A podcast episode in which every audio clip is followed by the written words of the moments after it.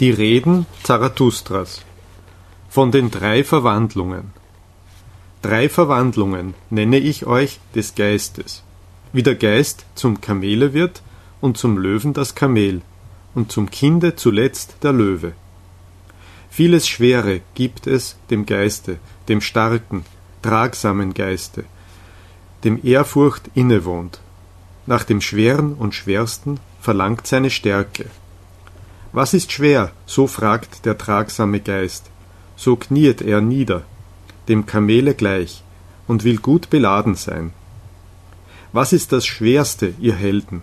so fragt der tragsame Geist, dass ich es auf mich nehme und meiner Stärke froh werde.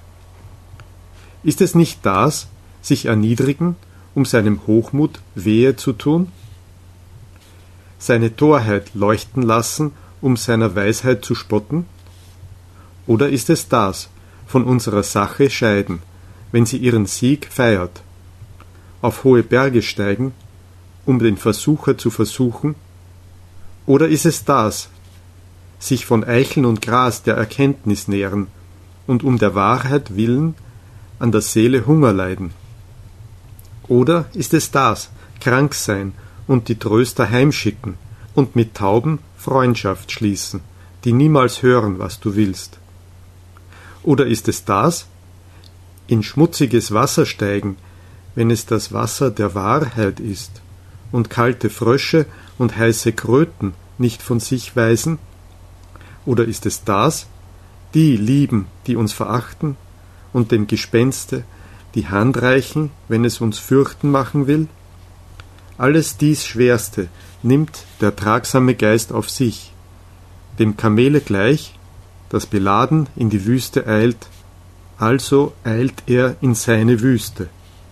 Aber in der einsamsten Wüste geschieht die zweite Verwandlung.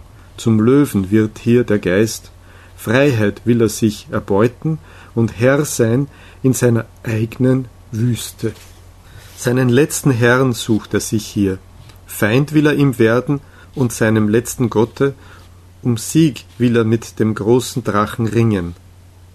Welches ist der große Drache, den der Geist nicht mehr Herr und Gott heißen mag? Du sollst, heißt der große Drache, aber der Geist des Löwen sagt, ich will. Du sollst liegt ihm am Wege, goldfunkelnd, ein Schuppentier, und auf jeder Schuppe glänzt golden, du sollst. Tausendjährige Werte glänzen an diesen Schuppen, und also spricht der mächtigste aller Drachen. Aller Wert der Dinge, der glänzt an mir, aller Wert ward schon geschaffen, und aller geschaffene Wert, das bin ich. Wahrlich, es soll kein Ich will mehr geben, also spricht der Drache. Meine Brüder, wozu bedarf es den Lö Meine Brüder, wozu bedarf es des Löwen im Geiste? Was genügt nicht, das lastbare Tier, das entsagt und ehrfürchtig ist? Neue Werte schaffen, das vermag auch der Löwe noch nicht, aber Freiheit sich schaffen, zu neuem schaffen, das vermag die Macht des Löwen. Freiheit sich schaffen und ein heiliges Nein auch vor der Pflicht. Dazu, meine Brüder, bedarf es des Löwen. Recht sich nehmen, zu neuen Werten, das ist das furchtbarste Nehmen für einen tragsamen und ehrfürchtigen Geist. Wahrlich, ein Rauben ist es ihm und eines raubenden Tieres Sache. Als sein Heiligstes liebte er einst, dass du sollst. Nun muss er Wahn und Willkür auch noch im Heiligsten finden, dass er sich Freiheit raube von seiner Liebe. Des Löwen bedarf es zu diesem Raube. Aber sagt, meine Brüder, was vermag noch das Kind, das auch der Löwe nicht vermochte.